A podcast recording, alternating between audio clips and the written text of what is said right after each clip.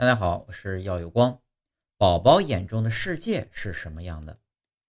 宝宝刚出生的时候啊，看到的一切像是被打了马赛克，而且是灰黑的，整个视野只是一团模糊的光影。大概要到十二个月时，宝宝的视力才会趋近成熟，而在这个过程中，他看到的世界每个月都有很大的不同。